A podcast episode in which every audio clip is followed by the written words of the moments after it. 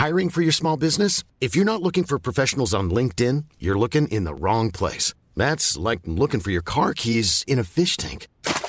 LinkedIn helps you hire professionals you can't find anywhere else, even those who aren't actively searching for a new job but might be open to the perfect role. In a given month, over 70% of LinkedIn users don't even visit other leading job sites. So start looking in the right place. With LinkedIn, you can hire professionals like a professional. Post your free job on linkedin.com slash people today. Und zu sagen, ich glaube nicht an Gott, das war für mich, das war viele Jahre nicht möglich, akustisch auszusprechen. Und dann alleine im Auto Nine Inch Nails zu hören, der einfach diesen Song rausschreit. Und dann habe ich irgendwann angefangen, wenn niemand da war und habe das mitgeschrien. Ne? Und kam nicht der Blitz und hat mich erschlagen. Ja. Sondern ist ja nicht nur, dass er sagt, es gibt keinen Gott. Er Ja. sagt, God is dead, äh, Ja. no one cares. Ja. Also es ja, treibt es ja noch mal weiter. Ja. Und dann sagt er, if there is a hell, I see you there. Ja. Und das mit der Emotion und dem, was eben die Musik von denen an Aggressionspotenzial und Düsternis da drunter legt, äh, das war wirklich, ich habe das geschrien, äh, danach war ich heiser. Ja. Und das war wie ein Exorzismus auf jeden Fall.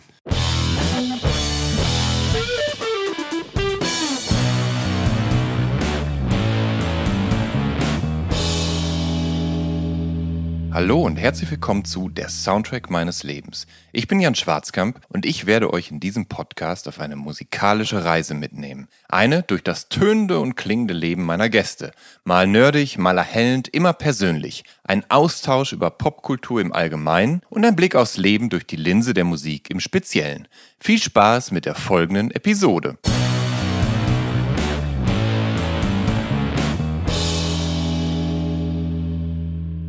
Zu Gast in dieser Episode von der Soundtrack meines Lebens ist Christian Alward. Der wird 1974 in Seeheim-Jugenheim bei Darmstadt in den Schoß einer streng religiösen Familie geboren. Seine Kindheit ist von andauernden Umzügen geprägt und von der Scheidung seiner Eltern. Mal lebt er beim Vater, mal bei der Mutter und mal bei der Tante.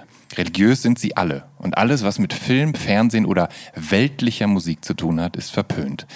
Trotz aller Widrigkeiten entwickelt sich Alvard zum Filmnerd, liest sich sein Wissen erst an, um bald hemmungslos alles aufzusaugen, was ihm zuvor verwehrt blieb. Nach dem Zivildienst, da zieht er nach Berlin und dann ähm, nach, und hat dann äh, nach einem längeren Aufenthalt in Los Angeles wird die Stadt für seit 20 Jahren zu seiner Wahlheimat. 1999, da debütiert er mit dem Horrorkrimi Curiosity and the Cat.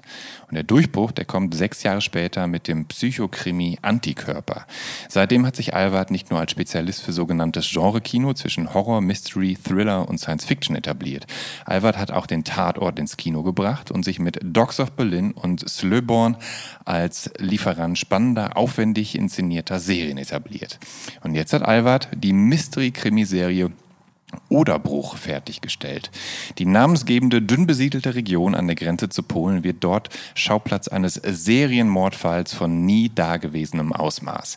Die acht blutig düsteren Episoden gibt es seit dem 19. Januar in der ARD Mediathek. Und jetzt freue ich mich, Christian Alward hier in der Soundtrack meines Lebens begrüßen zu dürfen. Hallo Christian, schön, dass du dir die Zeit nimmst hier in deinem Büro. Oder Ja. ist das dein Büro oder ist der, ist das der Meetingraum deines Büros? also erstmal hallo, ich freue mich auch. Und das ist tatsächlich der Meetingraum. Das war mal mein Büro, aber ich habe tatsächlich, äh, meine Firma ist jetzt dann doch so gewachsen in den vielen Jahren, dass für mich kein Platz mehr ist. Ich habe kein, ich hab kein eigenes Büro in meiner eigenen Firma. Wobei du ja wahrscheinlich derjenige bist in deiner eigenen Firma, der am häufigsten ausrücken muss, um dann Genau. irgendwo arbeiten zu müssen. Also ich habe das total eingesehen, dass Ja. es viel wichtiger ist, dass wir einen Konferenzraum haben, als dass ich hier das größte Zimmer habe. Bevor wir in die 70er reisen und äh, dann so dein musikalisches Leben von Anfang an aufrollen, lass uns gerne eben dort ansetzen, wo meine Einleitung aufgehört hat, nämlich bei Oderbruch.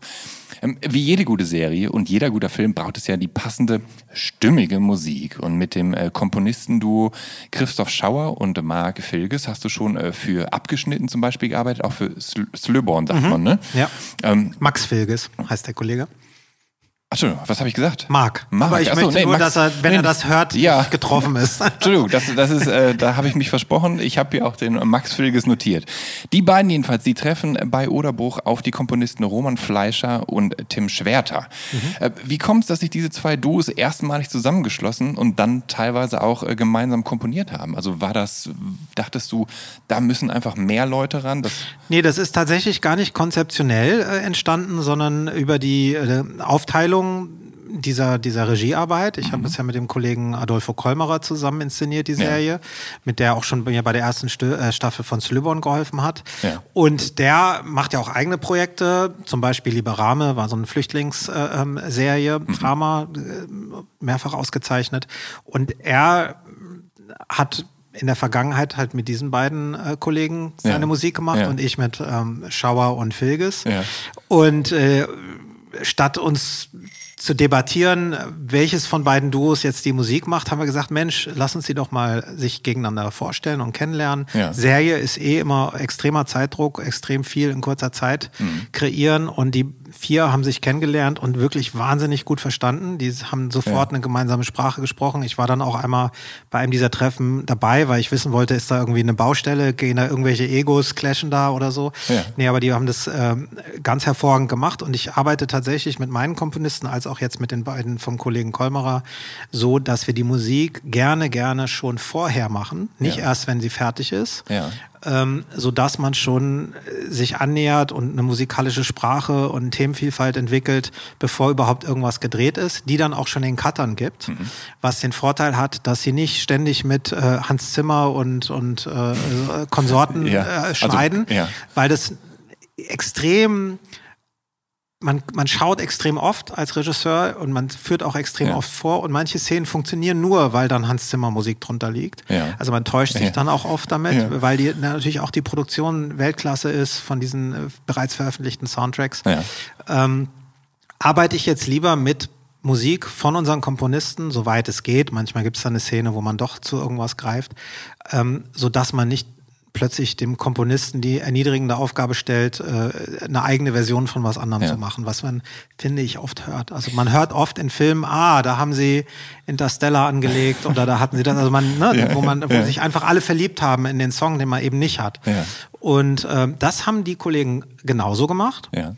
Das heißt, wir hatten einen riesigen Pool von Musik, von vorproduzierter Musik, aufgrund mhm. der Bücher, aufgrund des Inhalts, mhm. mit dem die Editoren gearbeitet haben. Und das ist auch wild gemischt worden dann. Also ich habe jetzt, ist jetzt nicht so, dass ich nur ähm, bei meinen Folgen mit meinen Komponisten gearbeitet hatte, sondern wir hatten diesen gemeinsamen Pool. Also es war wirklich traumhafte ja. Zusammenarbeit. Aber du, du hast ja quasi vorab schon die Bilder des Projekts im Kopf. Mhm. Bist du dann auch so ein bisschen als Barometer mal mit dabei, um zu sagen, so, mh, hm, der Sound, der trifft noch nicht so richtig die Bilder, die ich im Kopf habe. Das muss noch, das muss noch düsterer, das muss noch unheimlicher klingen oder so, dass du, dass du den noch mal. Also was du beschreibst, das äh, ist äh, in der Vergangenheit sehr oft so gewesen, mhm. dass ich äh, ganz, ganz intensiv an der Musik gearbeitet habe. Das geht so weit zurück, dass mit meinem ersten Komponisten, mit dem ich die ersten Filme gemacht habe, jeden Tag mit im Studio war und wirklich ja. ganz, ganz intensiv mit äh, eingegriffen habe. Das ist viel weniger geworden, weil mein Cutter, mein, mein Lieblingseditor, mit ja, dem ich seit ja. Jahren arbeite, auch ein ganz, ganz tolles Gefühl für Musik hat, äh, ganz präzise Notes geben kann mhm. und ähm, sich jetzt aus diesem Pool bedient. Das heißt, etwas, was vielleicht nicht ganz so passt wie was anderes, bleibt einfach dann liegen, ungenutzt. Mhm. Und das, was passt, bleibt da. Und wenn man nichts Passendes hat, was selten genug ist, dann äußert man sich. Aber ich muss, ich bin tatsächlich sehr viel weiter weg inzwischen mhm. von der Entstehung der Musik, als ich das in den ersten 15 Jahren ja. meiner Karriere war. Ich, ich habe hab das ja. letzte Mal ganz präzise wirklich versucht, man sagt ja immer so schön, äh, äh, reden über Musik ist wie tanzen über Architektur. Ne? Ja. Ich habe wirklich einen ganz spezifischen Sound äh, im Ohr gehabt für Freies Land. Das ist ein Kinofilm von vor vier Jahren, mhm. wo ich wirklich versucht habe, mit zu sagen, ich will eigentlich Industrial Blues.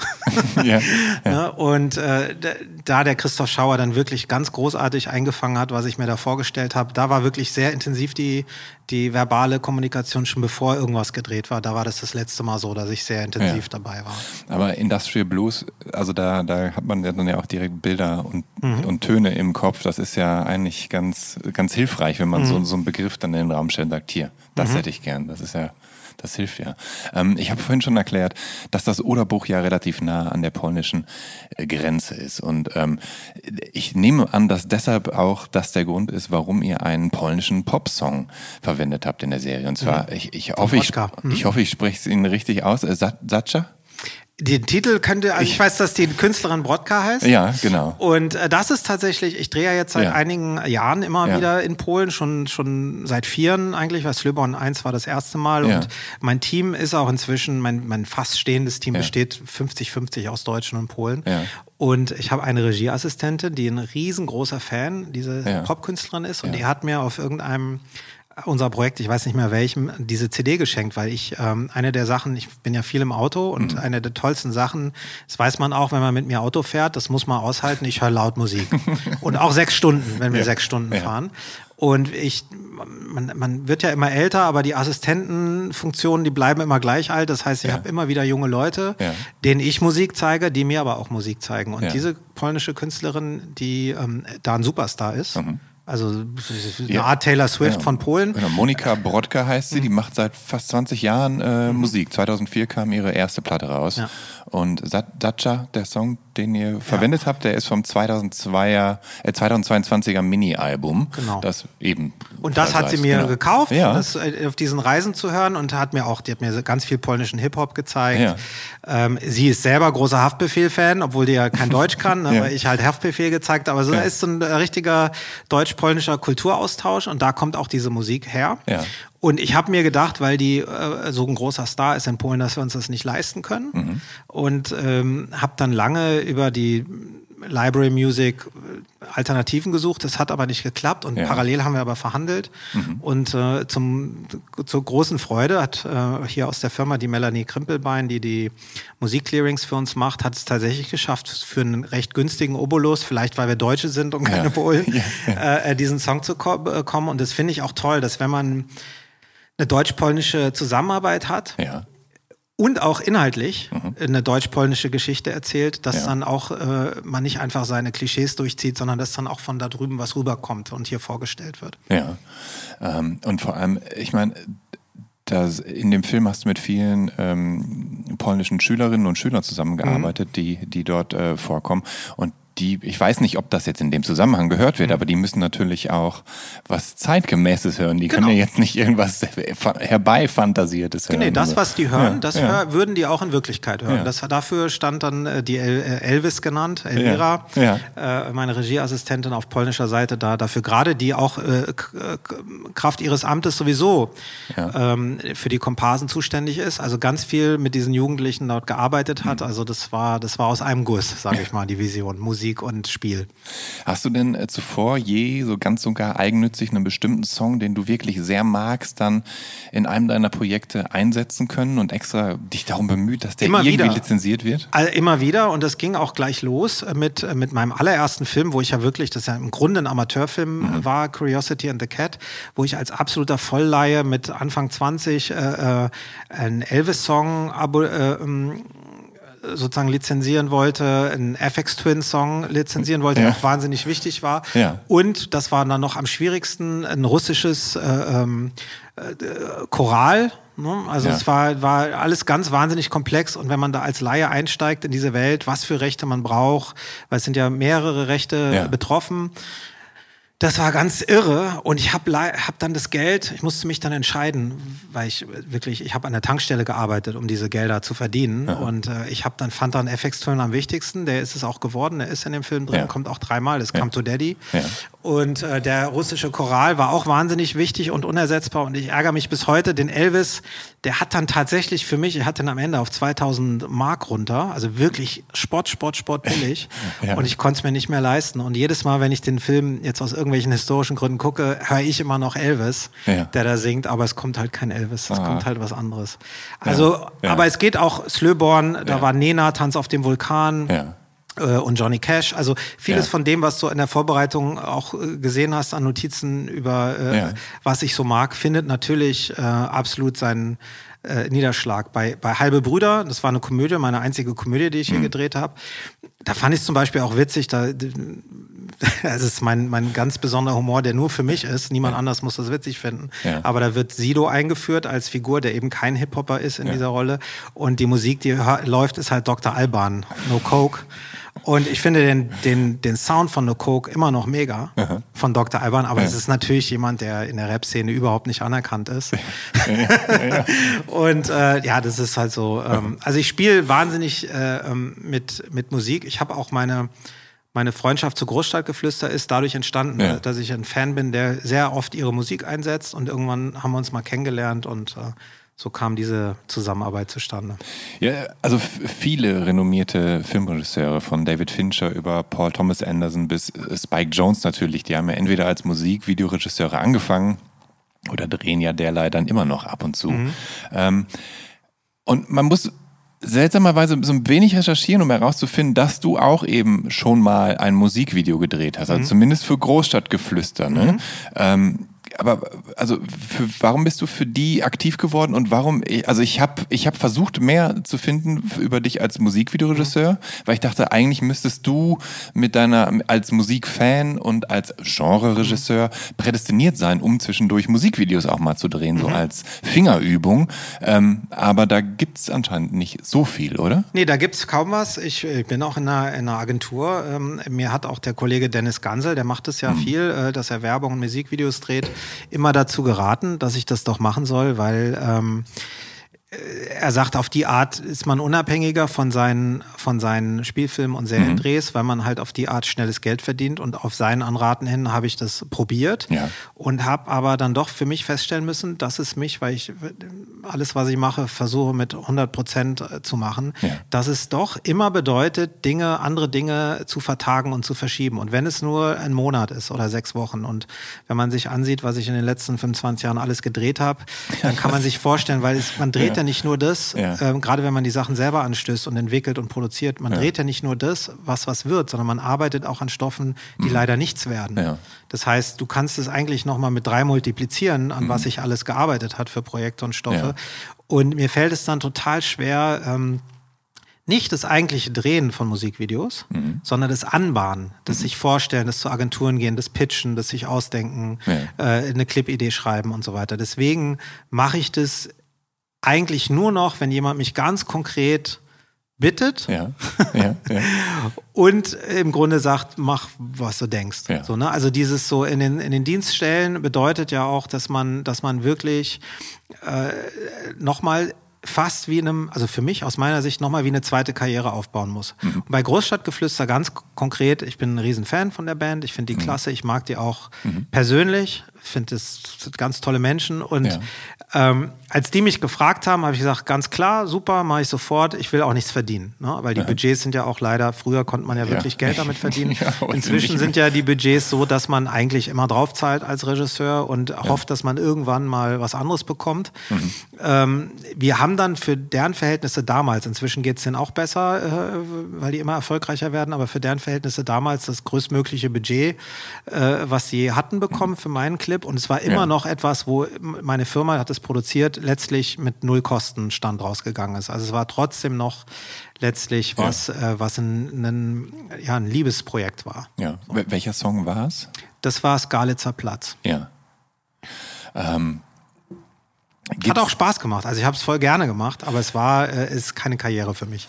Aber, aber gibt es denn äh, eine Band oder eine Künstlerin oder eine Künstler, für die du richtig gerne mal ein Musikvideo inszenieren würdest? Also also gibt's da so, gäbe es da so Traumkandidaten? Es gibt auf jeden Fall ah, einige Traumkandidaten, ja. aber es, es ist immer so, ist auch bei Filmprojekten und Serien so, wenn ja. man, wenn man es noch nicht macht und nur träumt, ja. also noch nicht so viel, dann ist, ist nur die Realität des Traums konkret. Aber wenn man, also ich habe jetzt das Vierteljahrhundert voll, ähm, ich krieg manchmal Traumangebote, aber Aha. ich habe noch mal diese zweite Realität, nämlich, dass man es wirklich auch machen muss. Ja. Und zum Machen müssen gehört dann eben nicht nur der ja. Traum, sondern gehört auch die Arbeit, die Überzeugung, die ja. Politik, je nachdem, um was es geht, äh, das Label und so weiter. Also es gibt alle möglichen Realitäten, die da mit eine Rolle spielen. Das heißt, ich bin nicht so blauäugig, dass nur der Künstler Aha. stimmen müsste, sondern es müssen auch alle anderen Umstände Aha. für mich stimmen. Ne? Also was erwarten die von mir, wie lange, wie oft, wie viele Versionen. Also da, da kommt ganz viel zusammen, ob man das das dann wirklich macht. Im Fall von Großstadtgeflüster war es wirklich nur ein Vergnügen, äh, auch wenn es harte Arbeit war, aber es war nur ein Vergnügen, weil ich einfach dieses Riesenvertrauen von der Band hatte. Ja. Ne? Und ich einfach wusste, okay, ich habe mit dem Label nicht einmal gesprochen. Ja. Also die haben das komplett, die sind so autark, die haben das komplett selber gemanagt. Ja. Die haben meinen Pitch, fanden die gut, haben den einfach weitergegeben, haben das Budget dafür geholt. Ich hatte damit gar nichts zu tun. Das heißt, ich konnte mich wirklich auf das Video konzentrieren. Okay. Ähm, lass uns in die 70er abtauchen. Du darfst gerne einen Schluck Kaffee trinken. Du hast schon mehrfach zur Ja, Tasse ja, ich denke gegriffen. mal, das ist dann so. Meine Frage ist lang, du kannst in Ruhe trinken. Ähm, Lass uns mal in die 70er abtauchen ähm, und uns deiner recht äh, speziellen Kindheit widmen. Mhm. Denn äh, deine Familie, die ist streng religiös. Sie gehören zu den siebenten Tags-Adventisten. Das Mhm. ist eine protestantische Freikirche, die 1863 in Michigan gegründet wird. Und äh, klassische bzw. weltliche Popkultur und Musik ist in diesen Zirkeln eher verpönt. Ähm, Mhm. Was wird denn bei euch daheim dann gehört? Also es gibt natürlich einmal, äh, so wie bei großen Mainstream-Kirchen auch, sehr unterschiedliche Strömungen und auch jeder persönlich hält das anders. Also man, es gibt ja nicht den Katholizismus, sondern es gibt einen anderen Katholizismus in Polen als in Deutschland, als in Italien. Ja. Und das gilt natürlich auch von Familie zu Familie und auch innerhalb der Familien. Die einen sind strenger oder haben strenge Phasen und so weiter. Das will ich nur vorwegschicken, weil es nicht immer alles gleich bei mir war. Ich bin ja auch, wie du einleitend gesagt hast, viel umgezogen, hatte unterschiedliche Konstellationen der Familie. Das heißt, es war nicht immer alles gleich, sondern es war auch Schwankungen unterworfen. Aber es gab, ich sag mal, in den strengeren Aussichten ist es komplett verpönt und verboten. Also da äh, ist mal ein Beispiel, dass selbst Alf ähm, ist ja kein, äh, es gibt keine Außerirdischen, es gibt außerhalb dieser Welt nur die anderen Welten, in denen Engel leben, die uns als Beispiel, für, Ja. als einzige Welt mit Sündenfall ähm, beobachten. Ja. Und die Darstellung von Alf als Außerirdischen ist deswegen äh, äh, weltlich und äh, vielleicht im Zweifelsfall satanisch, Ja. um uns auf dumme Ideen zu bringen und Ja. so weiter. Ne? Also selbst Alf, eine ganz harmlose Serie, habe ich dann mal in der Predigt äh, ist mir malig gemacht worden. Und ähm, bei Musik ist es besonders, es gibt da so viele urbane Mythen, die dann äh, bei religiösen Menschen sofort auf offene Ohren stoßen. Man kennt ja auch in Amerika die Satanic Panic, die es dann mal in den 80ern gab. Also ein, ein äh, in meiner Kirche total äh, geglaubtes und, und verbal weitergetragener Vorwurf war ja das Depeche Mode. Die müssen mal in irgendeinem Interview gesagt haben, dass sie so erfolgreich sind, weil sie ihre Seele dem Teufel verkauft haben. So, sowas meint natürlich in der Welt ein, ein ähm, äh, Dave Gahan meint es halt ironisch, sarkastisch, whatever. Äh, ein religiöser Mensch hat, nee, nee, der hat seine Seele dem Teufel verkauft. Und Ja. deswegen darf man Depeche Mode nicht hören. Und gerade Depeche Mode war sowas, das ist so eingängig und so mein Geschmack gewesen, dass Ja. selbst so Fetzen, die man gehört hat, mal im Radio oder irgendwo im Auto oder so, fand ich so faszinierend, äh, weil ich die so toll fand. Aber ich habe mir das ganz ernsthaft, äh, weil ich das auch geglaubt habe, muss man dazu sagen. Also Ja. ich habe nicht in einer religiösen Familie gelebt, sondern ich war auch selber sehr Ja. stark religiös. Ja. Ähm, ich habe mir das dann auch verboten, die zu hören. Also Mhm. bis ich 22, 23 war, äh, habe ich, so- hab ich mich nicht äh, an Depeche Mode dran getraut. Ja. Ja. Da, doch so lang, okay. Ja. Ich dachte, ähm, aber da kommen wir später zu. Ich dachte, dass du dich so ab 15 so ein bisschen Ja, freigeschwommen ich hast. habe mich freigeschwommen, Ja. aber von Band zu Band und durch diesen satanischen Vertrag von Depeche Mode hat es bei Depeche Mode ganz spezifisch Okay, okay, okay, sehr viel ja. länger gedauert Ja, ja. als vielleicht bei dem Ja. einen oder anderen. Ähm, und ich habe dann wirklich erst äh, nach Trent Reznor sogar wieder, Ja. wieder mit Depeche Mode Ja, angefangen. ja.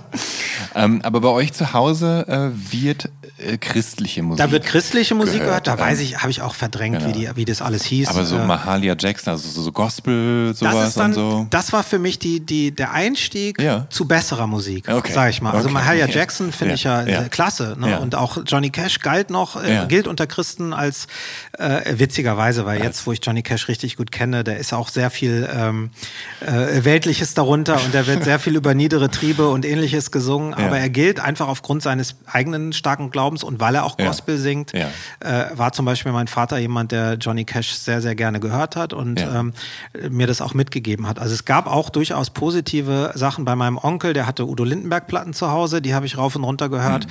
Auch ist jetzt nicht nur musikalisch, aber er ist ja sehr musikalisch. Auch Otto Walkes habe ich Ja. als Kind so mit, äh, ich weiß gar nicht, von bestimmt 10 bis 15 oder so rauf und runter gespielt und ähm, fand dann seine Lee Marvin Spoofs und was er alles da äh, gemacht Ja. hat, wahnsinnig äh, äh, klasse.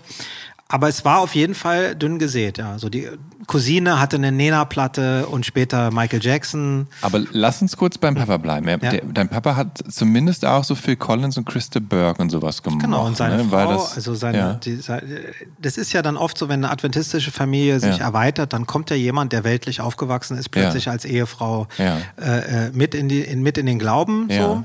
Und ähm, meine Stiefmutter, die hat dann so Christa Burke mitgebracht und, und auch, auch wieder Udo Lindenberg, ja. Ja. Und da, aber das, das ging dann schon, weil das jetzt auch nicht zu. Genau, Phil Collins und so, das Ja. ist ja alles noch brav. Ja. Ne? Da wird nicht viel über, über Sex und Drogen und die ist auch nicht aggressiv. Ich glaube, es geht auch oft darum, ob die äh, Ja. Musik aggressiv rüberkommt, ob, Ja. ob sie düster ist oder lebensbejahend. Ja. Äh, ich meine, man- soll ja eigentlich singen, um Gott zu preisen. Also das ist ja eigentlich der Zweck von Einzige Musik. Zweck von Musik, natürlich. Genau. Ähm, aber dein Onkel scheint so ein gewisser Hort der Freiheit gewesen zu sein. Also wie gesagt, da hörst du Udo Lindenberg und die Platten von Otto Walkes Also ich musste runter. sie auch heimlich hören. Ich glaube, der ist auch angeheiratet. Ich glaube, der hat die auch Ja. noch gehabt. Der hat die noch gehabt. Danach durfte der auch nicht mehr. Ja. Okay. Aber gut, aber er hat sie ja zumindest dann Nicht irgendwie verbrannt, vorgeholt, als du, Genau. als du da warst. Oder Nee, hast, wir, sind habt- da einfach an den, wir sind da einfach an den Schrank gegangen und Ja. haben die eingelegt. war die Cousine dann so ein bisschen der, der Auslöser dafür? war die so ein war, bisschen war rebellisch? ziemlich cool, die ist auch drei, vier Jahre älter als ich und die hat dann tatsächlich, ähm, die wir, da, damals gab es ja noch kein Netz, wir haben dann so das, das äh, Sleeve von, von Michael Jackson geöffnet und Zeile für Zeile übersetzt zusammen, weil sie schon besser Englisch konnte als ich. Ja. Also die hatte auf jeden Fall so den ersten, was sonst so manchmal große Brüder machen, Ja. was ich halt nicht hatte, weil Ja. ich halt der große Bruder bin in meiner Familie. Ja. Und äh, die Cousine, genau, du bist dann zum riesengroßen Michael Jackson-Fan geworden. Oder Ja. zumindest ist das das erste Mal, dass Das war du wirklich. erste, genau, es war das erste Mal, dass ich, dass ich so ein Phantum empfunden habe. Ja. Und es war auch die erste, ähm, nicht, nicht intensiv, aber es war eine Debatte mit meinem Vater, Mhm. der dann, äh, als er auf der Bad Tour war, äh, so einen Tagesthemenbericht oder so, also gar nichts Spezielles gesehen hat. Ja. Und ähm, Heute weiß ich warum. Die haben wahrscheinlich keine Rechte gekriegt außerhalb eines dreisekündigen Clips. Ja. Aber der hat mir halt vorgesungen, also ich weiß gar nicht, was das soll. Der singt immer nur I'm bad, I'm bad. äh, äh, ne? Also er sagt schon selber, dass er schlecht ist. Ja. Äh, warum willst du da hin? Ne? Und dann äh, zu dem Konzert durfte ich auch dann nicht. Aber ich bin dann zu, auf der Thriller-Tour, war ich dann auf dem Konzert. Du warst auf der Thriller-Tour auf dem Konzert, aber das ist doch, wann schon, wann kam nochmal Thriller kam? Da, du warst noch jung. Da war ich, da war ich 17? 17 oder so. Also ich bin ja dann mit, mit 15, äh, aber man die- hat ja das Aufenthaltsbestimmungsrecht als Ja. Kind dann ab 14, wo Ja. man massiv Einfluss hat Ja. auf wo man lebt. Aber, aber, aber, aber du bist 74 geboren. Anfang der 80er kam Thriller. Wie kannst du kannst doch. Habe ich Thriller gesagt? Ich meine natürlich Thriller Dangerous. gesagt? Entschuldigung, Entschuldigung. Ich Das hat mich nee, nämlich jetzt irritiert. Nee, nee, da, da habe Ja. ich jetzt einfach Ah, was okay, anderes gedacht, ja. als ich ausgesprochen habe. Ja. Ich meine natürlich Dangerous. Also. Bad durfte ich nicht und die nächste. Tour war Dangerous und da war ich dann da, genau. Thriller hatte ich nur noch wegen dem, äh, wegen meiner Cousine im Kopf hängen. Aber das, das ist krass. Das heißt, du hast wirklich noch Michael Jackson sehen können. Ja, ich wäre auch, wenn er nicht gestorben wäre, zu This Is It gegangen. Also, weil äh, ich, äh, ich bin dann. Also das Phantom ist ein bisschen eingeschlafen Ja. in den späteren Werken. Ja, ähm, Als er dann die gestorben ist, habe ich tatsächlich, wie man das dann so macht bei Ja. Verstorbenen, man erinnert sich. Ne? Ja. Und dann habe ich tatsächlich mit meiner Frau zusammen die ganzen Alben wieder gehört und Videos geguckt und da war dann das alte Gefühl auch Ja. extrem wieder da. Und ähm, ich habe mir dann sogar, ich bin ja eh so ein, so ein äh, Komplettisten-Irrer, ich kaufe mir ja meistens, wenn ich für irgendwen mich interessiere, erstmal alles. Und dann habe ich gesagt, so jetzt ist die Zeit, jetzt kaufe ich mir auch die letzten drei nicht so ganz so geilen Alben auch nochmal. Ähm, das Einzige, was ich nicht gerne kaufe, sind posthum. Erschiene, äh, die wo irgendein Produzent irgendwas geremixed hat. Mhm. Also das kaufe ich nicht so gern. Ähm, habt ihr innerhalb der Familie dann auch so zusammen, gemeinschaftlich gesungen? Also so, Ja. Ja. Also es gibt den Sabbatanfang. Mhm. Das ist Das samstags ist, das, bei euch, ne? ist, äh, genau, Sabbat ist samstags, da geht man in die Kirche äh, und Freitagabend. Mhm. Also der, der Sabbat beginnt mit Sonnenuntergang. Ähm, ähm, und äh, da gibt es auch eine kleine Andacht und da wird gesungen und man muss auch mitsingen und da gibt es Gesangsbücher und äh, es gibt auch bei manchen Familien Sabbatende. Das haben wir jetzt äh, zum Glück, sage ich mal, nicht auch noch äh, auf der Uhr gehabt. Ja. Und man geht auch jeden Sabbat in die Kirche, auf jeden Fall. Und da wird auch gesungen ganz viel. Und Ja. ähm, das ist auch nicht nur schlecht, das ist auch gemeinsames Mhm. Singen. Also gerade so, es gibt ja auch eine Pfadfinder, Jugendeinrichtung und so, da fand ich das auch toll, so mit der Gitarre Ja. abends am Zeltlager äh, zu singen, auch wenn es auch natürlich alles christliche Songs waren. Aber es, ähm, gemeinsames Singen ist, ja, ist nicht nur schlecht. Wobei du äh, um die äh, Lagerfeuergitarre rumgekommen bist, hast du irgendwann mal Posaune gespielt. Hast Ja. du noch einen Schimmer, warum es die Posaune war? Ich glaube, das lag einfach äh, an dem Musiklehrer, der die gebraucht hat.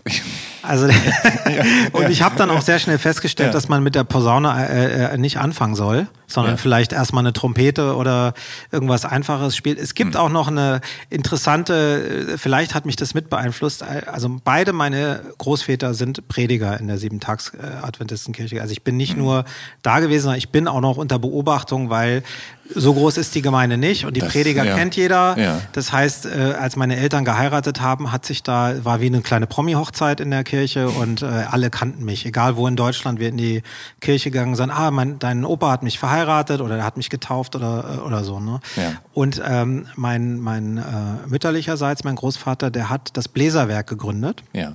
Äh, Das ist in fast jeder Gemeinde gibt es Leute, die Blasinstrumente spielen und die treffen sich dann so zu Verbandsmeetings oder auch Freizeiten. Und äh, ganz besonders spektakulär, es gibt dann so Meetings, wo die in die Jahrhunderthalle in Höchst gehen und dann sitzen da 2000 äh, Bläser, die alle ihr Instrument dabei haben und blasen etwas. Da wirst du auch religiös, wenn du das Ja, hörst. das ist, also ich, das ja. ist mega beeindruckend Ja. und auch sehr musikalisch. Und Ja. auch meine Mutter, bei der ich ja nicht aufgewachsen bin, bis ich 15 war, aber die ist, hat auch Musik studiert. Ja. und ähm, auch selber Waldhorn gespielt und äh, war Chorleiterin und so. Also es gibt über die Religion Ja. auch Musik, die ist natürlich dann, um Gott zu lobpreisen. Aber Ja, in der Kirche, die kirchliche Musik ist ja eh über den, auf den Überwältigungseffekt ausgelegt mit der mächtigen Absolut, Orgel und sowas. Also das, das soll ja ein spirituelles Erlebnis sein und man Ja. muss es ja, man soll es ja ganz tief drin fühlen. ich finde natürlich. Musik, Musik auch äh, losgelöst von Religion, wenn sie gut ist, ein spirituelles Erlebnis. Also Ja. bis heute. Ja. Ähm, du wirst bei Darmstadt geboren, Mhm. bist also gebürtiger Hesse. Du ziehst aber dann andauernd um. Du lebst mal in Frankfurt, mal in Osnabrück, sogar im Sauerland, in Wolfsburg, in Flörsheim, in Eppstein Mhm. und ziehst noch ein paar Mal mehr um. Und das liegt mitunter auch an der Scheidung deiner Eltern. Mhm. Und ich stelle mir das nicht einfach vor. Also du musst ständig neue Schulen besuchen, nehme ich an. Du musst ständig neue Freunde finden. Und dann ist es ja so, dass die halt die Filme und Serien sehen dürfen und die Musik hören dürfen, die dir verwehrt bleibt. Wie gelingt es dir da irgendwie trotzdem mitreden zu können und, mitre und, und am Ball zu bleiben und nicht ausgeschlossen zu werden, von, von, von allen für einen Sonderling gehalten zu werden oder so? Also um es ganz klar zu sagen, es gelingt nicht immer. Ja. Also ich habe ich hab ganz schlimme Jahre. Also der, ich sag mal, der Vorteil ist, wenn es misslingt, äh, war es dann auch nicht für immer. Also ich habe dann äh, immer wieder Reboots gehabt, aber es ist natürlich so, ich bin immer wieder gerade in kleinere Orte äh, gekommen, wo dann die, die Mitschüler sich eigentlich seit der Grundschule teilweise aus dem Kindergarten kennen und langfristige Beziehungen aufgebaut haben und man wurde da immer so neu reingeworfen. Dann gibt's auch zum Beispiel im Sauerland Samstagsunterricht äh, noch, den ich dann nicht besuchen durfte. Ja. Ich hatte dann vom, vom äh, Schulamt eine Sondergenehmigung als Adventist da nicht hinzugehen. Ja. Oder auch in derselben Schule, wir haben ja nicht an die Evolution geglaubt. Ja. Das heißt, ich musste dann im Biounterricht widersprechen und hatte dann auch Pamphlete und Ausbildung, was man da sagt zu seinem Lehrer, um ihm klarzumachen, dass die Evolutionstheorie auch nur eine Theorie ist und gar nicht stimmt. Und dann wird man plötzlich, also der hat dann fand es dann mega amüsant, dieser Biolehrer, und hat mich in alle Klassen geschickt, um die Schüler äh, gegen mich debattieren zu lassen, äh, um halt zu zeigen, dass sie den Stoff beherrschen. Ja. Aber damit ist man natürlich der Sonderling. Ne? Man geht nicht in die Ja, Schule, man ja. glaubt nicht an die Wie Evolution. wie hast du dich denn dabei gefühlt? Also Ach, das ich weiß nicht, ich habe mich mein Leben lang, also ich, ich habe sehr wenig äh, ähm, rosige Erinnerungen an meine Okay. gesamte Jugend und Kinder. Also da sind sehr viel äh, äh, tiefliegende Ja. Außenseitergefühle, Verletzungen, ähm, war auch sehr streng, ist auch mit äh, teilweise äh, äh, Schlägen erzogen worden. Also war jetzt nicht, nee, nee. ist jetzt nicht so, dass ich mich so zurücksehne in meine Jugend. Ähm, aber es gab auch natürlich, äh, gibt immer äh, Licht und Schatten. Es gab natürlich auch Dinge, Freundschaften, äh, die ich toll fand. Leider dann meistens wieder abgerissen, Mhm. Ja. schon wieder weg. Und eine der Sachen, die ich früh gemacht habe, ich habe halt wirklich eigene Leidenschaften entwickelt unter, für Musik Ja. und für Film. Und äh, bei Film gab es halt viel so Sekundärliteratur, Cinema-Magazin. Ich habe dann ganz oft, wenn ich den Film nicht sehen durfte, das Buch zum Film gekauft, gelesen Mhm. und habe dann einfach so getan, als hätte ich den Film gesehen. Und ich bin ähm, so wirklich, ich rede jetzt von 10, 11 Jahre alt, 12 Jahre alt, ne, ähm, war dann auch der Filmnerd äh, in, in meiner Clique oft. Ja.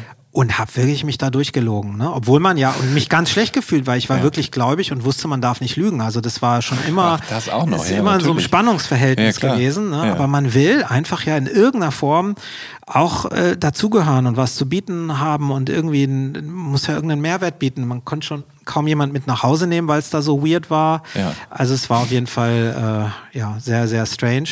Und dann gab es wieder Phasen, dann war ich mal bei meinem Vater und da, war's, da war er ein bisschen liberaler drauf. Da habe ich zurück in die Zukunft ähm, äh, im Kino gesehen. Es war das erste Mal, dass ich allein im Kino war mit einem Freund und nicht mit Eltern in Ben Hur oder so. Es gibt ja übrigens auch Filme, Ben Hur zum Beispiel, ja. die guckst du mit, mit deinen christlichen Verwandten ja. sogar im Kino und es war dann auch es ganz toll. Aber es ist natürlich ein stark christlich geprägter Film, deswegen war der in Ordnung. So. Genau, also es gibt ja, ähm, also gerade in, in, in Nordamerika gibt es ja eine wahnsinnig ausgeprägte, wahnsinnig erfolgreiche äh, christliche Film- und Musikkultur. Also genau. das ist ja, die Filmkultur ich weiß nicht, ist jetzt ob das gewachsen seit ja. 20 Jahren. Das war in ja. meiner Jugend war, gab es es ja. noch nicht so stark. Da waren die christlichen Filme noch sehr peinlich. Also die waren sehr VHS direkt und du hast gesehen, da wackelt jede Kulisse. Ähm, das hat sich durch Mel Gibson geändert, durch den, den äh, durch seinen Jesus-Film. Äh, seitdem ist da ein riesen äh, Goldschatz gehoben worden. Ja. Hm. Ähm, dass du äh, dich für weltliche Kultur interessierst. Das führt selbstverständlich äh, zu immer mehr Konflikten. Und äh, du musst dich dann teilweise auch eben dem Vorwurf stellen, dass die weltliche Musik satanisch ist. Ähm, mhm. Und deshalb hörst du die Ärzte zum Beispiel heimlich. Jetzt frage ich mich, versteckst du dann, also hast du dann, besitzt du dann Platten und versteckst sie dann vor den Eltern? Und wie sehen dann so diese Auseinandersetzungen mit den Eltern auch aus? Also, und wie, wie löst ihr diese Konflikte? Wie, wie hältst du deine Leidenschaften auch vor deinen Eltern weitestgehend geheim, damit du nicht ständig Ärger bekommst? Also, es war damals, die Ärzte sind so ein ganz konkretes Beispiel, weil ähm, ich erstmal also es, es, es, es gibt die, die allermeisten Kämpfe finden in einem selber statt, weil man hat die Worte im Ohr des Predigers, die mhm. man jeden Sabbat hört, man hat die Eltern im Ohr, man Gott sieht alles und ja. hört alles und weiß, was du denkst. Das heißt, die allererste Front ist in dir selber. Ja. Ne? Und heimlich bedeutet, man hat ein wahnsinnig schlechtes Gewissen und erreicht schon eine Bemerkung von irgendwem, dass man sich schon wieder angesprochen fühlt. Da weiß der vielleicht gar nicht, an was man denkt. Ja. Und äh, bei den Ärzten war es konkret so, ähm, dass in meiner Schule, dass alle laut gesungen haben und gegrölt haben, die Texte und ich die Musik gar nicht kannte und habe es mhm. erstmal von denen gehört und dann natürlich auch so Claudia hat einen Schäferhund, hihi und und äh, so und ja. ich fand es wahnsinnig schlecht. Erst ich dachte, ja. was ist das denn für ein Scheiß, den die da hören und ja. habe mich da eher bestätigt gefühlt, dass äh, äh, musikalische Musik ähm, das nicht wert ist so und dann hat mir jemand ausgerechnet, die ab 18 äh, als erstes auf Kassette überspielt mhm. und plötzlich habe ich den Witz darin verstanden. Ne? Also man hat einen absoluten sprühenden, intelligenten Witz rausgehört über das Platte hinaus, was scheinbar äh, abstoßend erstmal äh, mit ja. Geschwisterliebe und ja. allem anderen, was da so ist, äh, kommt. Und über den Humor haben die mich einfach gekriegt. Also der war so entwaffnend und ja. so äh, äh, frech und, und äh, auch befreiend. Ja dass ich wirklich richtig süchtig geworden bin. Ich habe mir dann alles gekauft. Damals war das ja noch nicht so viel. Äh, typisch mein, mein Schicksal war, ich habe die für mich entdeckt und ein halbes Jahr später haben sie sich aufgelöst. ja, ja, also ich konnte ja, da auch kein Konzert mehr sehen. Und dann gab es so Gespräche in Absentia. Da habe ich dann meinem Vater gesagt, ja, weil die haben ja auch äh, einzelne Lieder, die vielleicht politisch äh, in eine gute Richtung gehen, auch für Eltern mhm. oder die ein Bewusstsein für etwas schaffen. Mhm. Und ähm, dann habe ich so äh, theologische Fragen gestellt meinem Vater, ohne dass er wusste, über was wir reden und habe mhm. gesagt, ähm, ja, was ist denn, wenn jemand, wenn man anhand bestimmter Songs die eigentliche Gesinnung von jemand feststellt und mhm. dass das ein guter Mensch ist, mhm. ähm, kann man, es ändert es nicht den Kontext auch von den anderen und dann gab es gleich wieder ein Bibelzitat, dass aus einer bösen Quelle kein gutes Wasser kommen kann und äh, damit war dann äh, völlig klar, du brauchst gar nicht versuchen, jetzt irgendwie äh, mit mir darüber zu reden, über ja. die, und das war dann allerdings auch schon das war so das Jahr, bevor ich dann zu meiner Mutter gegangen bin, die sehr viel liberaler dann schon war mit mhm. mir. Also das war dann in meiner frühen Jugend habe ich kaum Zeit mit ihr verbracht nach der Scheidung, aber seit ich 15 bin, also kurz vor 18, ja, so die ja, letzten ja, drei Jahre, waren auch ein Heilungsprozess, weil die auch, ja, also da habe ich mich eigentlich erst selbst gefunden, so richtig als Mensch. Du hast ja mittlerweile ein, ein freundschaftliches Verhältnis zu Bela B. Hast du ihn je wissen lassen, welchen Stellenwert seine Band so bei dir hat? Also er weiß, dass ich ein großer Fan war. Ja. Ähm, das wusste er schon, als wir uns kennengelernt haben. Ich ja. weiß nicht, ob er diesen Befreiungsweg äh, ob, er den, ob ich den in der Klarheit ihm je gesagt habe. Ähm, er ist ja ein großer Horrorfilm-Fan. Wir Ja. haben uns da über, über das und so ein bisschen kennengelernt. Das Lustige war, ich habe mal auf dem Filmfest Oldenburg ähm, einen befreundeten Regisseur, der Amerikaner war, der unsere Kulturszene überhaupt nicht kennt, äh, mit dem das besucht. Und da ist Bela früher regelmäßig gewesen auf diesem Filmfest. Und das war jetzt, glaube ich, im Jahr 99. Und habe erklärt dem Amerikaner, der nicht weiß, wer wer ist, wer wer ist. Und dem habe ich gesagt, das ist übrigens, ohne dass ich ihn kannte, das ist, er war auf, schon auf Konzerten und so, aber nicht persönlich, das ist Bela B., das ist hier ein großer Rockstar äh, und so weiter, ein bisschen Hintergründe und ich bin Fan gewesen, schon von Kind an, habe ich dem Ja. gesagt. Und einen Tag später kam Bela auf mich zu mit dem wirklich dem Satz, ich habe gehört, du magst meine Musik. Und ich so, hä, wieso spricht Bela B mich jetzt an? Und dann mit dem Factoid, so, Ja, ne? ja. Und dann äh, kam halt raus, dass der Amerikaner im selben Hotel war Ja. und die sich abends an der Bar unterhalten haben und der so, ja, ja, ich weiß, wer du bist hier, ich bin hier mit einem riesengroßen Fan von dir und so. Und dann haben wir uns unterhalten und dann sehr viel Gemeinsames festgestellt und dann kam tatsächlich raus, ich hatte ja mal eine, eine Filmzeitschrift, dass Bela einer der Abonnenten dieser Filmzeitschrift war und die auch kannte. Das heißt, wir haben. Auf eine ganz ich sag mal, asymmetrische Art, ja, ja. aber tatsächlich äh, gegenseitig unsere, unsere Arbeit äh, äh, konsumiert und respektiert. Und äh, er hat dann wirklich, wir haben dann die ganze Nacht bis 7 Uhr morgens oder so zusammengesessen und uns äh, unterhalten. Und dann fand ich das, hatte schon öfter in meinem Leben so glückliche Ausnahmebegegnungen mit Prominenten, für die man sich interessiert und die dann plötzlich aus irgendeinem Wink des Schicksals wie da, Ja. mit denen man dann Zeit verbringen darf, was ich immer ähm, einzuordnen wusste nach dem Motto, für mich ist es eine ganz tolle, besonderes Ereignis. Für Bela ist das wahrscheinlich jede Nacht so. So war das in meinem Kopf. Ja. Und dann war es wirklich ganz toll, äh, dass dann so in den, in den Monaten danach ich immer mal Leute äh, kennengelernt habe in Berlin. Ich war ja dann auch so in der Kulturszene. Da, dann kam Ja. immer wieder mal so, ah, du bist es, ja, von dir hat mir Bela erzählt. Und da dachte ich, hoch, also das war wohl, war Ja. wohl irgendwie Ja. doch nicht ganz so asymmetrisch, wie ich das empfunden habe. Und ähm, ja, also wir sind seitdem äh, immer wieder, es klappt jetzt nicht, er ist ja mega busy, ich auch. Klar. Wir hängen jetzt Ja, nicht jeden ja. Abend miteinander ab. Es ist schon manchmal große Lücken dazwischen, aber es gibt immer mal wieder, dass wir einfach essen gehen und, Ja. und quatschen. Er hat ja auch bei The Network dann mitgespielt, wo ich mich sehr gefreut habe und so. Also, Genau, deiner Serie mit David Hasselhoff. Und Genau, Henry aber es, Hübchen. ja. es ändert übrigens nichts daran, dass ich immer noch Fan bin. Es gibt einmal Bela, den Menschen, und dann gibt's den Ärzte-Drummer und Sänger. Und Mhm. ich bin immer noch Fan, gehe immer noch hin. Das erste Konzert von allen meinen fünf Kindern war jeweils ein Ärztekonzert. Ja. Also äh, ich bin tatsächlich eine der Bands, auch wenn sie ja musikalische Horizont sich massiv erweitert hat, seit ich zwölf war, wo ich Ärztefan wurde, äh, sind die immer bei mir geblieben. Ich finde, die sind auch ganz toll gewachsen und gereift, auch als Mhm. Musiker. Und ich finde es bis heute geil, was sie machen. Also du sagst, dass du mit 15 dann äh, hauptsächlich bei deiner Mutter gelebt hast und die war liberaler und ähm, du hast dann hauptsächlich in Frankfurt gelebt und äh, von da an ändert sich dein Leben so ein bisschen und nähert sich einem in Anführungsstrichen normalen Teenager-Dasein wir, an. wir gehen noch jeden Sabbat in die Kirche, Ja, wir sind gläubig, aber es ist vielleicht mehr so, wie es vielleicht für so einen durchschnittlichen Evangelischen, der auch Konfirmation, äh, äh, katholischen Ja. Konfirmation hatte. Ne, also es wird irgendwie einge, äh, ja, eingeordneter in den Kontext auch weltliche Aktivitäten, weltliche Freunde. Ähm, es gab meine erste Clique, also Ja. ja, so.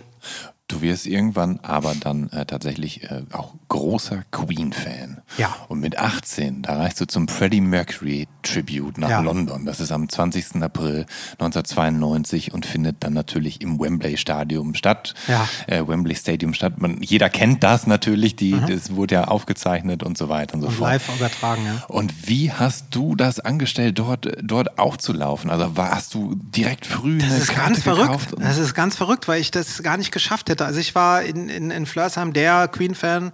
Alle Ja. wussten, ich bin der Queen-Fan und ich hatte eine, eine äh, Beziehung, meine erste richtige Beziehung äh, und meine Freundin hat ähm, super gerne bei Wettbewerben teilgenommen, so auch im Radio Ja. damals. Ähm, und es gab ja kein Internet und da gab es einen ganz, äh, äh, da gab es einen Reiseanbieter, der hat sich Tickets gekauft und wollte dafür werben, dass man über die, also es ist ein Touristik-Reiseunternehmer, dass man das Komplettpaket Flug, Hotel, Konzert und so weiter da buchen kann.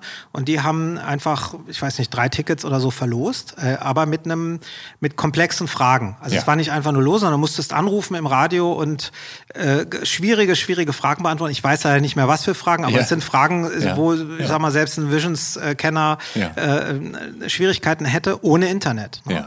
Und sie hat da teilgenommen und hat gewonnen, weil sie wirklich dann nachgeschlagen hat und, und in Lexika und Bravos und so hat den wirklich unter Panik und Hochdruck, weil sie wusste, ich bin so ein großer Fan, das gewonnen für mich. Dann gab es noch einen kurzen Rechtsstreit, weil dieses Touristikunternehmen äh, gesagt hat, der ist nicht übertragbar. Ne? Und dann haben sich da Lokalpolitiker eingeschaltet. Also wirklich eine ganz irre, Krass, oh ganz Mann, irre Story. Aber ja. es hat damit geendet, dass ich mit 18 meine erste Englandreise auch alleine, weil ja. ich konnte, hatte keine Begleiter, äh, dahin geflogen bin und bei diesem riesigen Konzert mit zigtausende Menschen, das war ja auch viel länger noch, äh, wenn man da vor Ort war, als das, was übertragen wurde, ja, da den ganzen Tag verbracht hat. Und es war irre. Und da waren ganz viele meiner Lieblingsbands und, und äh, Musiker. David Bowie war da, Metallica, Guns N' Roses, The Who, nicht als The Who, aber äh, als Einzel Einzelpersonen Queen natürlich, bis auf Freddie äh, ja. ähm, auch. Und da gab es so ganz irre Begegnungen, teilweise mit politischer Aussagekraft, weil Axel Rose wurde zu der Zeit Homophobie vorgeworfen und dann hat er ja Bohemian Rhapsody mit Elton John zusammen gesungen, kam dann bei dem Rockteil auf die Bühne gesprungen. Ja, also das war mega. Werde ich nie vergessen. Eins der geilsten Konzerte, wo ich je war und äh, ganz, ganz tolles Erlebnis und hat mich ein bisschen damit versöhnt, weil ich habe wirklich geweint, als Freddie Mercury geschah. Also ich habe hab mhm.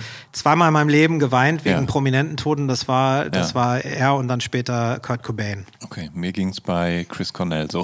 Ja. Ähm, du hast auf deinem Instagram-Account mal ein Meme gepostet und darauf sind sieben Kassetten von sieben Alben zu sehen. Mhm. Metallicas Black Album, Pearl Jam's 10, Use Your Illusion 1 und 2 von Guns N' Roses, Blood Sugar Sex Magic von den Red Hot Chili Peppers, Bad Motorfinger von Soundgarden und Nirvana's Nevermind. Und mhm. all diese Alben wurden 1991 innerhalb von 14 Tagen veröffentlicht. Und du hast das Meme dann mit Wow kommentiert, gerepostet und so weiter. Ähm, wie sehr hat dich diese in, in Anführungsstrichen Class of 91 geprägt?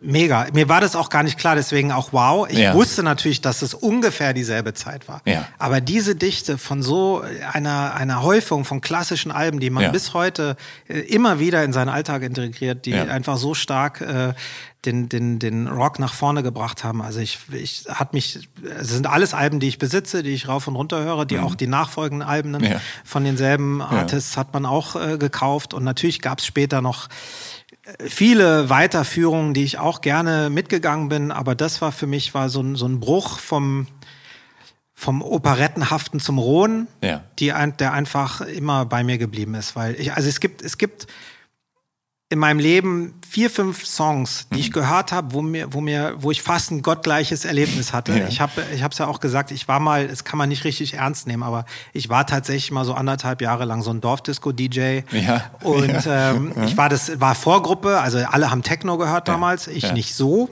Das hat mich mehr so am Rande, war so Hintergrundrauschen, dass auch Techno gibt, fand ich auch toll, aber habe nie da gewusst, wer wer ist. So, ne? Und äh, wir hatten einen Techno-DJ und der hat auch ich weiß nicht, von Mitternacht an dann vier Stunden war er dran. Und davor, so 23 Uhr, 22 Uhr, 21 Uhr waren dann äh, die zwei Voracts und ich war dann Rock. Ich habe Rock gespielt. Und ja. ich, Nirvana, ähm, Smells Like Teen Spirit, habe ich das erste Mal aufgelegt in einer leeren Stadthalle mhm. vor der Anlage. Mhm die wirklich so wie bei Michael J. Fox in, zurück in die Zukunft. Hab das aufgedreht, hab schon gewusst, der soll gut sein, ja. so, ne, aber ganz frisch ja. angemacht und diese Gitarre, die ist mir so durch die Brust gegangen, dass ich mich ja. noch heute dran erinnern kann. Diese Breaks, ja. äh, das, das war wirklich, das war gottgleich, das Erlebnis. Also wirklich ganz, ja. ganz, ganz äh, großartiger Song. Man hat es ja auch oft so, dass irgendwie man verschämt sei, ja, aber ich finde eigentlich in Utero viel besser und so, ne? Also dieses Nerd-Gewichse, äh, was da oft ist, ja. dass man nicht den populärsten Song feiern möchte, sondern seinen, seinen individuellen, was ich auch verstehen kann, aber es stimmt einfach nicht. Der Song hat mich zu Nirvana gesagt. Ich bin auch nicht so, dass ich schon Bleach vorher rauf und runter gehört habe. Ja, es war wirklich ganz platt der kommerzielle Erfolg von, von dieser einen Single, die mich da zu, diesem, zu dieser Band gebracht hat. Ich glaube, dass es den meisten, äh, meisten Menschen so geht, dass sie Nirvana über Nevermind kennengelernt haben und sich dann höchstens zurückgearbeitet haben zu Bleach und so. Also das ähm, vor allem sind wir hier ja auch in Deutschland und damit ja oft dann auch ein bisschen, bisschen später dran und so weiter. Aber ich hatte das ähnliche Gefühl, auch ja. wenn der nicht ganz so anerkannt ja. ist, vielleicht der Song, hatte ich auch bei Chop Suey.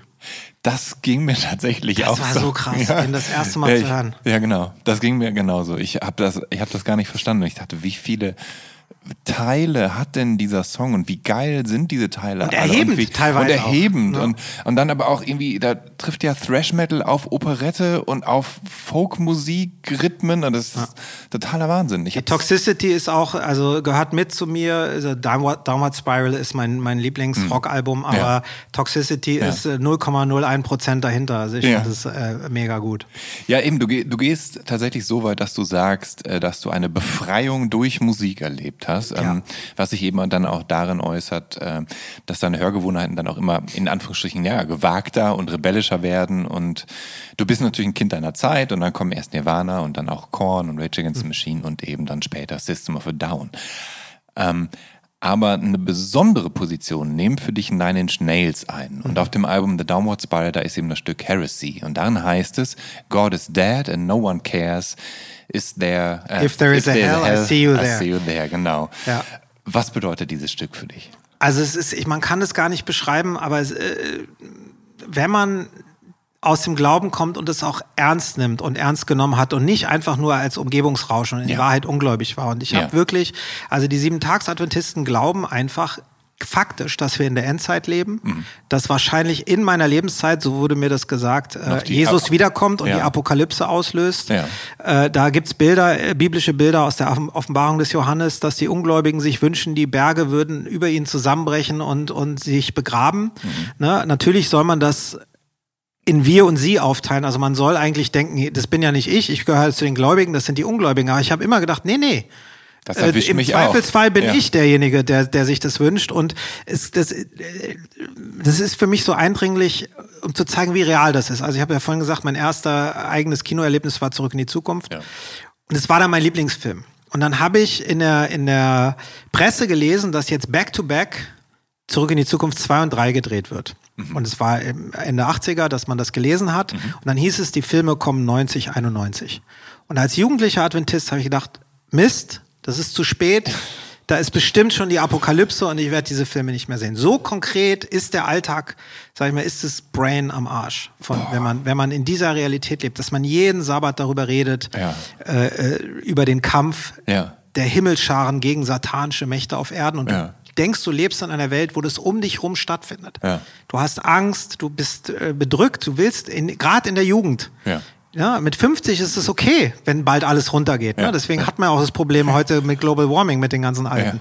Aber als Jugendlicher willst du eine Zukunft haben. Ja. Und die habe ich nicht gesehen. Und dann habe ich mich hab ich äh, wirklich bis in die Nächte rein mit meinen weltlichen Freunden auch debattiert und mit hochrotem Kopf die Evolution angegriffen, all so eine Dinge. Ne? Und da ist, es gibt so einen so einen, äh, Begriff von auch Leuten, die, die ähm, Sektenreinigung machen, also die sozusagen die, das Brainwashing umdrehen Ja. Ähm, mit dem Return, also mit dem äh, Investment, dass man einfach so viel investiert hat, dass es äh, mit dem Selbst verbunden ist. Diese, dieses Glaubensbild, weil man hat diese Debatten, man hat so oft gefeitet, das ist, wird Teil deiner Identität. Ja. Und dann den Weg zu sagen, ich habe einen ersten Zweifel. Der erste Zweifel ist die Stimme Satans, die dir ins Ohr flüstert. Ja. Und dann durch Logical Thinking und durch, durch äh, sich in sich selber, weil man es kaum mit jemandem besprechen mag, äh, weil man sich ja dann sofort nackt macht, man hatte die ganze Ja. Zeit debattiert, ähm, dahin zu entwickeln, dass man das auch nur anzweifelt Ja. und dann vielleicht ablehnt. Ja. Das ist ein Riesenweg. Und zu sagen, ich glaube nicht an Gott, das war für mich, das war viele Jahre nicht möglich, akustisch auszusprechen. Und dann alleine im Auto Nine Inch Nails zu hören, der einfach diesen Song rausschreit. Und dann habe ich irgendwann angefangen, wenn niemand da war und habe das mitgeschrien. Ne? Und kam nicht der Blitz und hat mich erschlagen. Ja. Sondern ist ja nicht nur, dass er sagt, es gibt keinen Gott. Er Ja. sagt, God is dead, äh, Ja. no one cares. Also es treibt es ja noch mal weiter. Und dann sagt er, if there is a hell, I see you there. Ja. Und das mit der Emotion und dem, was eben die Musik von denen an Aggressionspotenzial und Düsternis da drunter legt, äh, das war wirklich, ich habe das geschrien, äh, danach war ich heiser. Ja. Und das war wie ein Exorzismus, auf jeden Fall. Trent Reznor hat dich quasi an die Hand genommen und Ja. in die weltliche Welt entführt. Und ich habe tatsächlich durch die Visions äh, Nine Inch Nails das erste Mal kennengelernt, Ach. weil es gab ja die, so. die CDs ja, und Kassetten ja, da mal und Nine Inch Nails war ganz früh, also die Visions hat ganz früh angefangen, äh, Nine Inch Nails in Deutschland zu pushen, bevor ich das irgendwo anders, zumindest ich nicht mitbekommen habe. Und ich habe das am Anfang auch erstmal mit schlechtem Gewissen gehört. Das war dann so mhm. nach und nach, dass ich, dass ich äh, mich da voll drauf eingelassen habe. Das heißt, du hast tatsächlich dann auch in deiner Dorfdisco-DJ-Zeit zum, zum Teil Visions gekauft, um dann auch informiert genau. zu sein genau. darüber, was also rauskommt, ich, weil da gab es ja das Internet eben ja auch. Genau, nee, ich habe die Visions studiert, weil ja. ich irgendwann gemerkt habe, okay, ich liebe Gitarrenrock, ja. so ja. ganz allgemein. Und ähm, das war halt da für mich der, der, also es gab ja auch Metal Hammer und so, ne? Aber das Klar. war nicht meins. Metal Hammer war mir zu metalig, also ich nichts gegen Metal, aber das war nicht das, was mich angezogen hat. Das mhm. kam dann später nach. Also sowas wie Slayer oder so habe ich wirklich mit 30 oder so dann historisch nachgekauft. Ne? Aber das, was mich richtig so reingezogen hat, waren eher so äh, Rock. Also auch Guns N' Roses zum mhm. Beispiel. Diese, das, äh, die Use Your Illusion ja. Doppelalbum, das war mega populär. Ich ja. hatte auch die, die, die Platte davor mit äh, ähm, Welcome to the Jungle und so schon gekauft, ja. aber Use Your Illusion war wirklich, vielleicht auch durch das Terminator 2 Video, aber es war auf jeden Fall eine Riesennummer und äh, ich habe auch, habe ich auch live geguckt. Auch Metallica habe ich mir live angeschaut und so.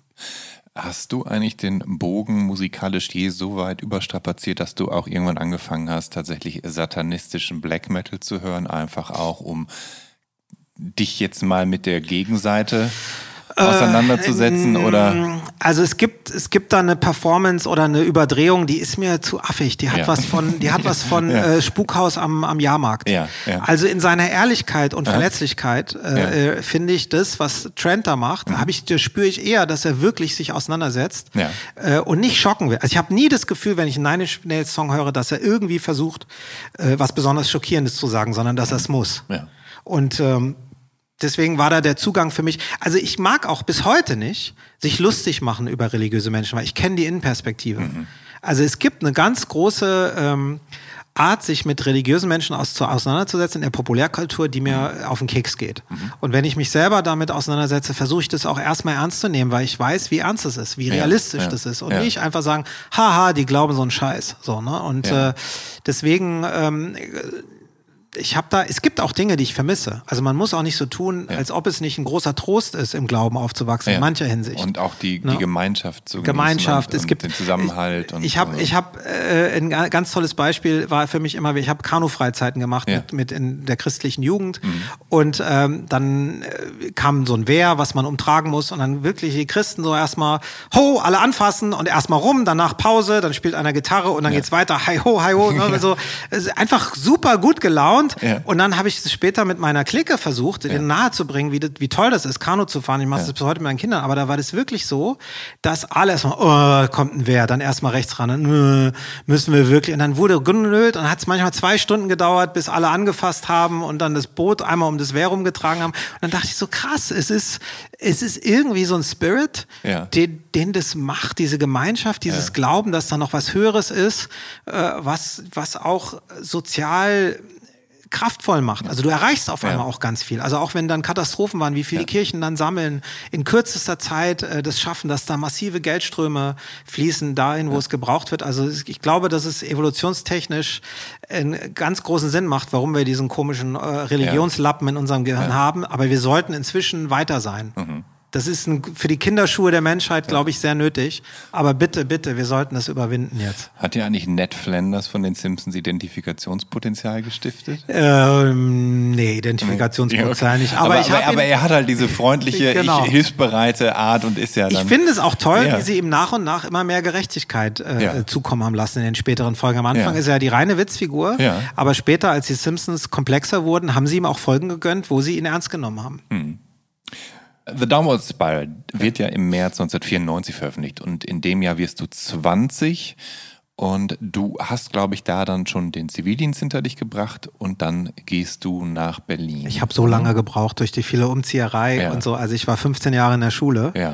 Das heißt, ich habe mit 21 Abi gemacht. Ah, verstehe. Okay. Also Downward Spiral kam raus. Dieses, ja. Diese Szene, wo ich laut gröhlend äh, im, im Auto äh, war, da, das, mein Opel Omega war auf dem Weg zur Schule. Alles klar, das, alles klar, gut. Das heißt, du bist, äh, du bist dann ähm, erst sechs und wann bist du nach Ich bin Berlin im gegangen? Winter 96 nach Berlin, aber im ich mein, Winter. mein, Ja. mein, ja, deswegen, weil Ja. ähm, ich mein Zivildienst war noch nicht fertig. Ja. Das heißt, ich hatte hier schon eine Wohnung, ich durfte Zivildienst hier nicht machen. Ja. Äh, da gibt es so eine Regel, dass wenn man, äh, man darf nicht zum Zivildienst aus dem Elternhaus ausziehen, Mhm. sondern man muss schon eine Weile ausgezogen sein, sonst kriegt man diesen äh, Beitrag nicht äh, für die Wohnung. Mhm. Und äh, ich hatte hier eine Zivildienststelle, weil ich wollte unbedingt nach Berlin. Und dann durfte ich nicht. Und dann Ja. hatte ich meine Wohnung hier, Ja. aber musste Zivildienst in Frankfurter Raum machen. Und dann bin ich fast jedes Wochenende hier hingefahren, einfach weil ich hier nichts verpassen wollte. Ich fand Berlin so geil und aufregend. Was, wie, wie kommt's? Also was hat dich so sehr hierher gezogen? Ah, Es war so eine geile Zeit, als hier ähm, alle, alle Innenstadtbereiche im Ja. Osten, ähm, die waren so runter, dass, die, dass die ganzen Bewohner froh waren, dass sie endlich eine anständige Wohnung kriegen konnten. Und wir äh, wohlstandsverwahrlosten Großstadtkids aus, äh, Kids aus dem Westen haben gesagt, was, Altbauwohnung? Okay, hat keinen richtigen Strom, muss man mit der Hand heizen und Kohle, aber es ist eine Altbauwohnung, ist Ja. riesig groß, geil, leer. Ähm, ich bin auch als erstes in einem äh, besetzten Haus untergekommen, in, in der Ackerstraße in Mitte. Ja. Wo dann auch so Mini-Chef und Stereo Total haben da geprobt. äh, und Also so. überm Schokoladen irgendwo? G- Gegenüber vom Schokoladen, genau. Schokoladen gab es damals auch Ja, schon. Da, ja. da habe ich auch ganz viele äh, Bands live gesehen, die Ja. da so aufgetreten sind. Sogar die Ärzte sind ja da aufgetreten. Sogar die Äh, sind da dafür. ähm, die Beatsteaks auch. Genau, also es war groß, war eine großartige Zeit und ich habe wirklich, ich habe ja vorhin davon geredet, wie man Schwierigkeiten hat als jemand, der immer umzieht, äh, irgendwo anzudocken. Ja. Und in Berlin war das Gegenteil. Zu diesem Zeitpunkt war das das Gegenteil. Man müsste eigentlich nur aus dem Auto raustreten, irgendwelche Jugendlichen ansprechen und man Ja. ist mitgenommen worden auf irgendeine Party, auf irgendeine Underground Rave, irgendwie Ja. nach, also nachts mit irgendwelchen heißen Mädels nackt in den See springen und so. Also war wirklich die absolute ähm, Freiheit. Da war ich immer noch am struggeln mit Ja. meiner Religiosität. Ja. Das war ja schon passiert mit Trent Reznor, aber es war immer noch eine ganz lange Zeit, bis ich das öffentlich Ja. im Gespräch sagen konnte. Es war erstmal hier drin wie so ein Geheimnis, was ich lange mit mir getragen habe. Und Berlin hat da auch geholfen. Ich bin bis ich nach Berlin gezogen bin, auch noch jeden Sabbat in die Kirche gegangen. Erst in Berlin, da habe ich mir das vorgenommen, weil Ja. es gibt ja hier vier große adventistische Gemeinden und dann Ja. dachte ich, okay, du musst mal da hingehen und dann ja nächste Woche, nächste Woche, nächste Woche. Jetzt bin ich äh, über 25 Jahre hier und ich war noch nicht da. Also es ist Aber ähm, es hätte ja auch passieren können, und ich, ich weiß, vielleicht ist es auch passiert, denn als jemand, der sich halt jahrelang so einem rigiden religiösen Glauben unterordnen musste, da besteht ja dann durchaus die Gefahr, dass du dann irgendwie hier endlich angekommen komplett auf die Kacke haust und ordentlich frei drehst. Ist das passiert? Nee. Nee. Ich überhaupt nicht. Ich bin auch, weil der äh, adventistische Glauben zeichnet sich ja auch von durch Drogenfreiheit aus. Mhm. Und ähm, ich habe zum Beispiel jetzt noch nie das Rauchen angefangen. Ja. ja. Das war ja, also aber hätte, hätte ja sein können, dass du dann können, denkst, so das, jetzt probiere ich alles aus und mir ist alles Nee. scheißegal. Also ich habe auch Sachen ausprobiert, so Ja. ist es nicht, Ja. ähm, aber sehr viel bewusster und sehr Ja. viel entschiedener, nicht nie aus Gruppenzwang, weil es war auch, also einer der Vorteile, es gibt auch Vorteile meiner Kindheit, zum Beispiel, ich glaube, man kann mich überall aussetzen und ich komme klar, weil ich immer wieder, ne, das hat auch geholfen, als ich nach Amerika gegangen bin, Ja. aber es war auch, ähm, ich musste so oft debattieren Ja. und kämpfen. Also ich war ja in weltlichen Schulen, da wurde getrunken, da wurde geraucht. Ich musste immer lernen, dazustehen, zu sagen, ich rauche nicht, ich trinke nicht. Mhm. Äh, und äh, finde es auch Quatsch, dass ihr das jetzt von mir einfordert, dass ich dann später nie diesen Impuls kannte, einfach nur weil die anderen was machen, es zu machen, sondern ich musste Ja. es selber wirklich wollen und spannend finden. Das ist bis heute so, also ich trinke heute auch mal Alkohol, Mhm. aber es ist nie einfach so, weil es gerade da ist, sondern immer so, nee, heute trinke ich mal Alkohol. Es ist immer eine Ja. Entscheidung. Ja. Und ähm, das ist, glaube ich, einer der positiven Aspekte dieser, dieser Entwicklung gewesen, dass ich halt in diesen schwierigen Phasen, wo man Gruppenzwang stark äh, erlebt, ähm, das noch stärkere hatte mit dem Glauben, der mich da äh, davon geholfen hat, jetzt mir mit 16 schon auf dem Land, du weißt, wie es da manchmal ist, äh, äh, die Gehirnzellen wegzusaufen. Also Hast du dann äh, so Ende der 90er die langen Haare? Du hattest nämlich irgendwann lange Haare. Ich hatte Sagst du, sehr bist lange- du so ein Metal-Nerd. Genau. Ja. nee, ich hatte dann, bis, bis die Heimatsecken Ja. kamen, habe Ja. ich lange Haare gehabt, Ja. ja. Ähm, aber du bist tatsächlich nicht nur auf Rockmusik abonniert, sondern du widmest dich gerade dann auch äh, dem deutschsprachigen Hip-Hop, als der dann Anfang der 90er aufkommt. Und Ja. Fängst an, alles wie blöd zu sammeln auch, sagst Genau, du. ich, ich habe so eine, so eine äh, kranke Ader, dass ich oft so in so Deep Dives, heißt es heute, früher Ja. gab es da kein Wort Ja, für, ja. dass wenn ich irgendwas spannend finde, manchmal kann es so ein Fetzen sein, dass ich dann anfange, mich dafür zu interessieren und dann lasse ich es nicht irgendwie bei einem kleinen Ansatz, sondern recherchiere ich, dann kaufe ich den Backkatalog und so. Und es gab damals, ich weiß leider nicht mehr, wie sie heißen, aber der, der, der ganz frühe deutschsprachige Hip-Hop war so klein und übersichtlich, so mit Advanced Chemistry und so diese. Zeit, Phase 5, Ja. äh, äh, und so. Ich weiß nicht, ob du die alle kennst. Und gerade mit der Connection nach Frankfurt Genau, bietet sich da das auch gab's an. so, ja. da gab's so gedruckte Ja. Fanzines, wo Ja. tatsächlich noch immer wieder alle Veröffentlichungen listenartig aufgeführt. Das heißt, es gab eine Liste von allen deutschsprachigen Hip-Hop-Veröffentlichungen in diesen Fanzines. Und äh, das war so auch vor, äh, kurz vor der Jetzt geht's ab äh, von Fantastischen Vier, ne? Also die, so diese Zeit. Und dann habe ich wirklich versucht, die alle zu haben, weil ich so einen Komplettisten-Irrsinn hatte. Und Mhm. Äh, da, da habe ich dann tatsächlich, das äh, fand ich wahnsinnig spannend. Ich fand den Wortwitz spannend. Äh, wie gesagt, man kriegt mich oft über den Humor auch. So wie es den Ärzten gelungen ist, ist es auch den Fanta 4 Ja. äh, äh, gelungen. Ich finde bis heute die jetzt geht ab mega lustig und sympathisch. Und äh, das ging eine ganze Weile so. Ich habe auch dann noch mal, als, als Agro Berlin kam, noch mal so eine zweite Phase gehabt, Ja. wo ich das auf einmal wahnsinnig spannend fand, so als, als Kontrapunkt. Ich hab, man, das ist das andere, man kriegt mich mit, mit Humor, aber man kriegt mich manchmal auch mit radikaler, rotziger Härte. So, ne? Und Agro Berlin war einfach so asozial, Ja. dass es auch irgendwie spannend war. Und dann, ähm, ja, deswegen, auf die Art kamen auch meine Filme mit, mit Thomas D. und Sido zustande, Ja. weil ich halt sehr früh da sehr begeistert. Ich meine, es gibt einen Satz von Sido in einem frühen, äh, äh, da war ich in Hollywood schon. Ja. Äh, es gibt ein Sido-Album, ähm, wo er singt, ich fick mich von Fotze zu Fotze durchs Land. Also wirklich. Und für jemand, der Ja, brav ja, aufgehört, also ja. das war, und, und ich war, ich konnte in Amerika, Mhm. da ist ja mit, mit Language ist super. Mhm. streng eigentlich, ne? Mit, Die piept mir alles und so. Und ich konnte halt, weil Sido Deutsch rappt, laut im Cabrio mit nichtsahnenden Großmüttern neben mir diese, diese Texte hören, das war einfach irre. Ja, du, du, genau, du lebst äh, irgendwann in den Nullerjahren eine Weile in Los 2005 bis äh, 8 habe Ja. ich in LA gewohnt. ja. Genau, und äh, da entsteht dann auch dein Hollywood-Debüt Case 39.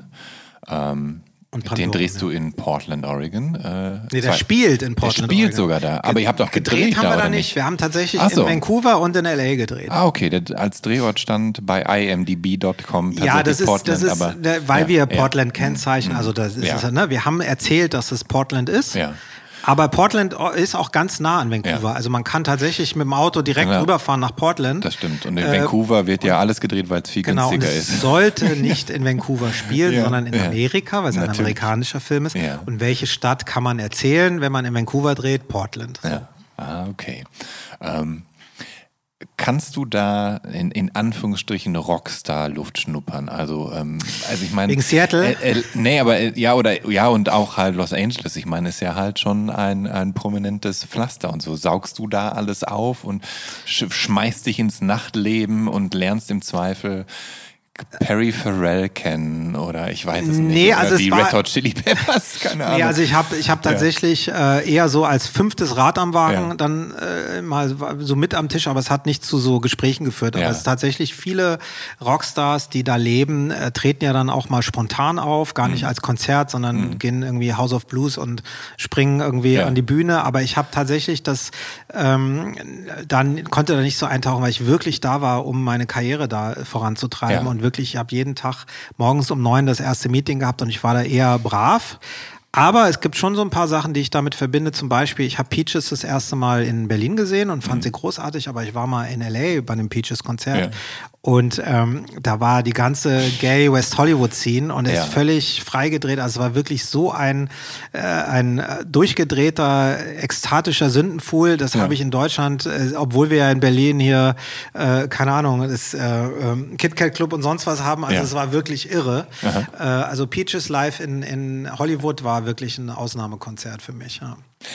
Du bist jemand, du hast es gerade schon erwähnt, äh, der sich gerne kopfüber in Themen stürzt und sich dann durch und durch mit bestimmten Bands oder KünstlerInnen auseinandersetzt. Und das können sowohl äh, Zara Leander als auch Marlene Dietrich sein oder eben The Kings.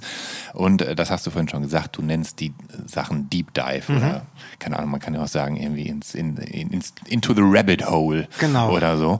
Kurzfristige Obsession. Und, und, und da frage ich mich, ob das manchmal auch gebunden ist an etwaige äh, Filmprojekte. Also kreierst du dir dann manchmal zum Beispiel so, so eine Art musikalisches Moodboard im Kopf und setzt dich dann auch durch die KünstlerInnen oder die Band mit einer bestimmten Epoche auseinander, die du dann später auf Celluloid bannst? Also es ist tatsächlich nicht ähm, üblich für mich, ähm, dass das was miteinander zu tun hat, äh, sondern die, ich finde das fast ein bisschen unschuldiger. Also mhm. wenn ich Musik für mich entdecke, mhm.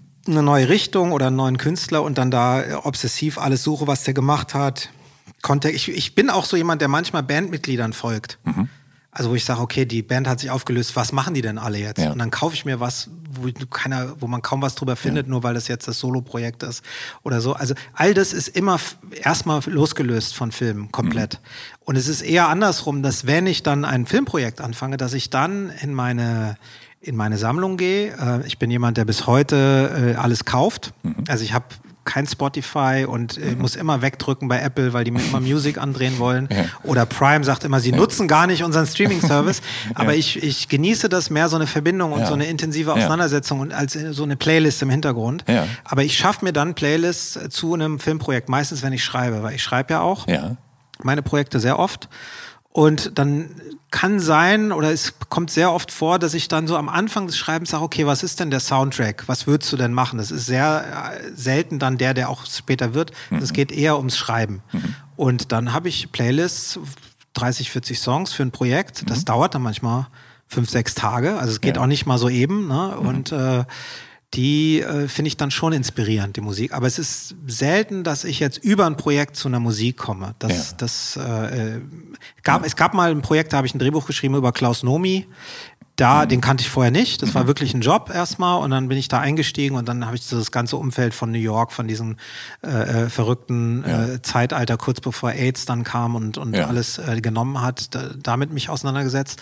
Und das war so ein Deep Dive, der wirklich mit einem Projekt zu tun hatte. Aber das war auch ganz konkret ein ja. Musiker, dessen Leben verfilmt werden soll. Aber dein, dein, dein Kings Deep Dive, der hat jetzt nichts nee, zu das tun. Ist völlig im, irre. ich denke auf einmal, Alter, die ja. haben irgendwie 20 Alben gemacht, eine ja. mega Band. ja. wie, wie kannst du da so einen Blindspot haben? Da hatte ich einen richtigen Blindspot. Kan kannte viele Songs, aber ich hatte nicht die Alben und so. Und dann habe ich, macht man ja oft äh, richtig platt. Erstmal äh, kauft man sich ein Best-of oder sowas ne, oder eine Platte, die, wo die Kritiker sich über alle einig sind, dass das die tolle Platte ist. Und mhm. dann sagst du, mega geil, finde ich voll cool. Äh, und jetzt kaufe ich mir die äh, kontroversen Platten, die nicht ja. alle geil finden. Und ganz oft ist es dann so, wenn man so den zeitlichen Abstand hat, ja. äh, dass das manchmal die, die befriedigerenden Alben sogar sind. Und ich, was ich nicht so habe, ist, ähm, das habe ich beim Film aber auch, wo ich mich auskenne, aber mir geht's bei Musik, wo ich mich nicht auch auskenne, auch so, ähm, dass ich nicht das mag, dieses, äh, diese historische Einordnung, dass etwas nicht mehr relevant ist oder dass der Sound plötzlich so wie von vor zehn Jahren klingt. Ja.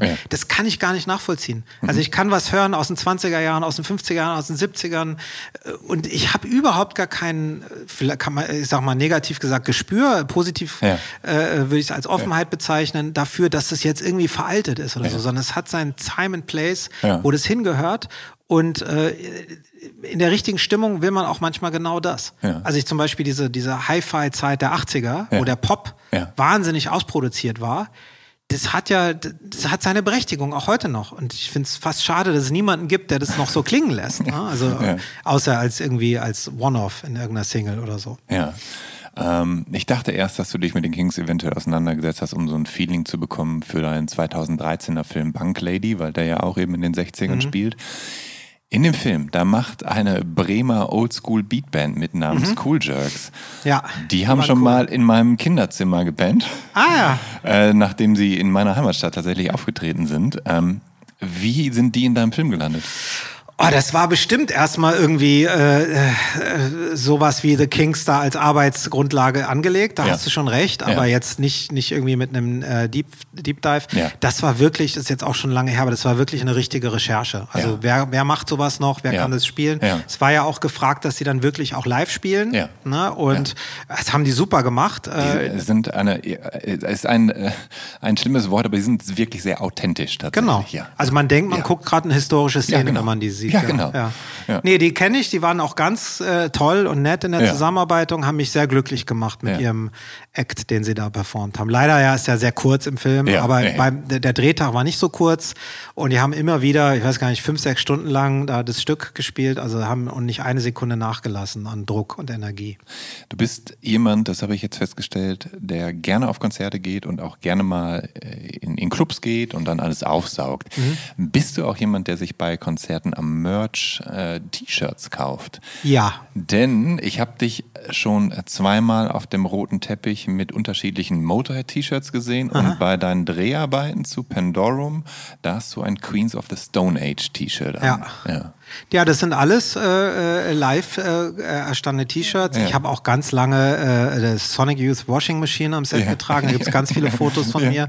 Ähm, ja, ich kaufe das, ich kaufe tatsächlich gern T-Shirt-Merch, weil ähm, ich modisch mich da einfach zu Hause fühle. Also ich habe einfach das Gefühl, ja klar, wenn da, wenn es da ein geiles Shirt gibt von der Band, das hat so eine, ist nicht, nicht ganz klar reproduzierbar. Ja. Klar gibt's Nachdrucke, Ja, ja. aber es verbindet man mit einem Erlebnis und wenn es cool ist. Ich habe aber auch schon mir T-Shirts nicht gekauft, wenn ich die Band geil fand, aber das Shirt nicht. Also es Ja, hat ja, immer das- auch einen, einen ja. modischen Ja, ja, Aspekt. es ist nicht einfach so, dass ich, ah, ich war jetzt hier, ich muss mir das Shirt. Also ich Ja, gehe ja. mal hin, guck, ah, okay, haben die was, was mir Mhm. passt und äh, wird jetzt auch immer seltener, dass ich dann zum Shirt greife. Es muss auch geil sein, ja. Aus irgendeinem Grund hast du ein paar Jahre lang eine Band gemanagt. Aus irgendeinem Grund. Ja, genau. Mi Michelle Resounds mit der Sängerin äh, Maike Rosa Vogel und die Band, die ist 2002 gleich auf zwei CDs vertreten, die dem Visions Magazin beilegen, und zwar Support the Unexplored. Wie kommt es, dass du da involviert warst? Also es, das hat äh, mit, also ich, der, der, mein erster Film, da habe ich einen Komponisten für äh, gewonnen und eigentlich fast zum Komponisten gemacht, nämlich jemand, der so ein äh, Keller-Garagenmusiker war, äh, Krankenpfleger-Ausbildung gemacht hat, also irgend, ganz klar was Musikfremdes. Ähm, den hat mir so, wenn man, das, wenn man irgendwas Künstlerisches macht und man ist aber noch nirgendwo Ja. oder kennt niemanden, Ja. dann äh, kommt passiert es ganz oft, dass man so zusammengebracht wird. Irgendwer sagt, ja, du musst mal mit dem reden, der macht irgendwie geile Musik oder so. Ne? Und normalerweise ist es alles nett für, für die, fürs Dorfniveau, aber es ist nicht richtig gut. Ja. Ja. es ist gut, Ja. ne? so wie Ja. alle sagen, oh, du musst zum Fernsehen, du bist so witzig. Und wenn dann so jemand äh, äh, plötzlich wirklich im Fernsehen ist, sehen wir alle, wo das hinführt. Und da bin ich mit relativ geringer Erwartungshaltung in dieses Meeting gegangen von einer Freundin, die äh, auch Krankenpflegeausbildung gemacht hat. Entschuldigung, ich muss das mal hier kurz wegmachen. Ähm, und ähm, das hat mich umgehauen, was er gezeigt hat. Das war der Michel Britsch. Und äh, der Michel Britsch hat dann ähm, meine Filmmusik gemacht für Curiosity. Sehr, sehr, sehr äh, intensive Zusammenarbeit. Ähm, wir haben ganz viel über Musik geredet, ganz viel ausprobiert, äh, sind da wirklich, ohne dass ich mich als Musiker da äh, bezeichnen will, aber sind war nie so dicht an Musikentstehen beteiligt Ja. wie in diesen ersten Film. Das war bei Antikörper noch intensiver sogar. Und ich habe den Michel dann, der ist ein ganz äh, seltsames Original, also man könnte es auch als Kauz bezeichnen. Der hat immer wieder so Anfälle, dass er äh, alles, äh, allen weltlichen Besitz los wird, einen Rucksack packt und äh, nach Norwegen geht oder so. Ne? Also er ist äh, äh, sehr besonders und speziell und auch spannend und wahnsinnig kreativ. Also wirklich fast, fast irre. Aber er ist jetzt nicht der Beste, um sich zu promoten, äh, äh, Meetings wahrzunehmen, Verträge zu gestalten oder sonst was, sondern er ist wirklich zu 100 Prozent äh, künstlerischer Mensch. Er hat zum Beispiel auch einen Monat vor Abschluss der, der Ausbildung die abgebrochen. Also so irrationale Krass, Sachen, die ja. man so als Ja. Er ist sich da ganz treu und Ja. ganz authentisch, aber er ist für, sag ich mal, so jemanden, der in, den, in die normale soziale Gesellschaft äh, äh, reingefressen hat und sich das auch akzeptiert, ist er schon ein bisschen ein Außenseiter. Und ich bin dann, damit das überhaupt funktioniert, sein Agent geworden. Also ich musste dann selbst die Filmdeals äh, für ihn machen und war dann wirklich Ja. sein Agent, einfach weil er keinen hatte und weil das auch gar nicht so leicht war und er gar nichts damit zu tun haben wollte. Und eine meiner größeren Leistungen war, äh, tatsächlich nach Hollywood auch zu holen. Er hat ja Case to the Nine auch gemacht.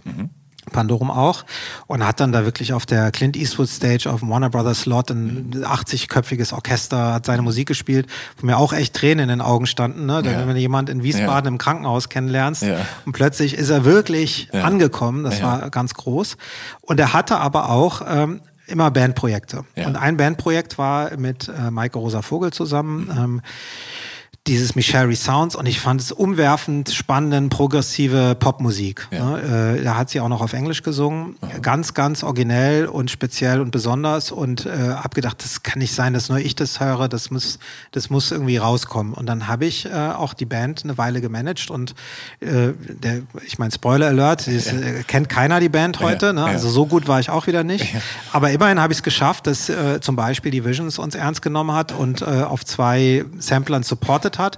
Und wir sind auch, ich weiß nicht mehr, wie das, ich glaube, es war das Bizarre Festival, kann es sein? Das, ich glaube ja, da gab es so eine Äh, da gab's eine Newcomer-Stage, genau. Newcomer-Stage und In so einem Hangar, Genau. glaube ich, ja. Genau, und da sind sie da auch aufgetreten und so. Also es war für mich, ich höre die Platten heute noch. Also ich finde die nach wie vor toll. Ja. Hab mich auch, aber ich kenne, äh, also wir haben uns ein bisschen aus den Augen verloren. Äh, Maikes Platten kaufe ich mir jetzt ganz normal Ja. äh, im Laden. Ja. Ähm, ich habe jetzt, es gab mit Charlie Hübner einen Film letztes Jahr, Mittagsstunde hieß der, äh, wo sie alle Songs gemacht hat. Da habe ich mich auch gefreut. Aber es ist halt durch die Beziehung, ich höre eine halbe Silbe und weiß, ah, Maike hat das gemacht. Äh, wusste ich vorher nicht, hat mich unerwartet im Kino überrascht. Ja. Liebe Christian, ich danke dir herzlich für das Gespräch. Ja, sehr gerne. Liebe Zuhörerinnen, Zuhörer und alle irgendwo dazwischen, wenn ihr auf dem Laufenden bleiben wollt oder einfach neugierig seid, wie ich mit welchem meiner Gäste in was für einer Situation gesprochen habe, solltet den Instagram-Kanal des Visions oder Mint Magazins abonnieren oder meinen persönlichen unter Jan Schwarzkamp. Der gerne auch alle drei. Bleibt gesund und dem Podcast treu und dann hoffentlich bis zur nächsten Episode von Der Soundtrack meines Lebens. Euer Jan Schwarzkamp.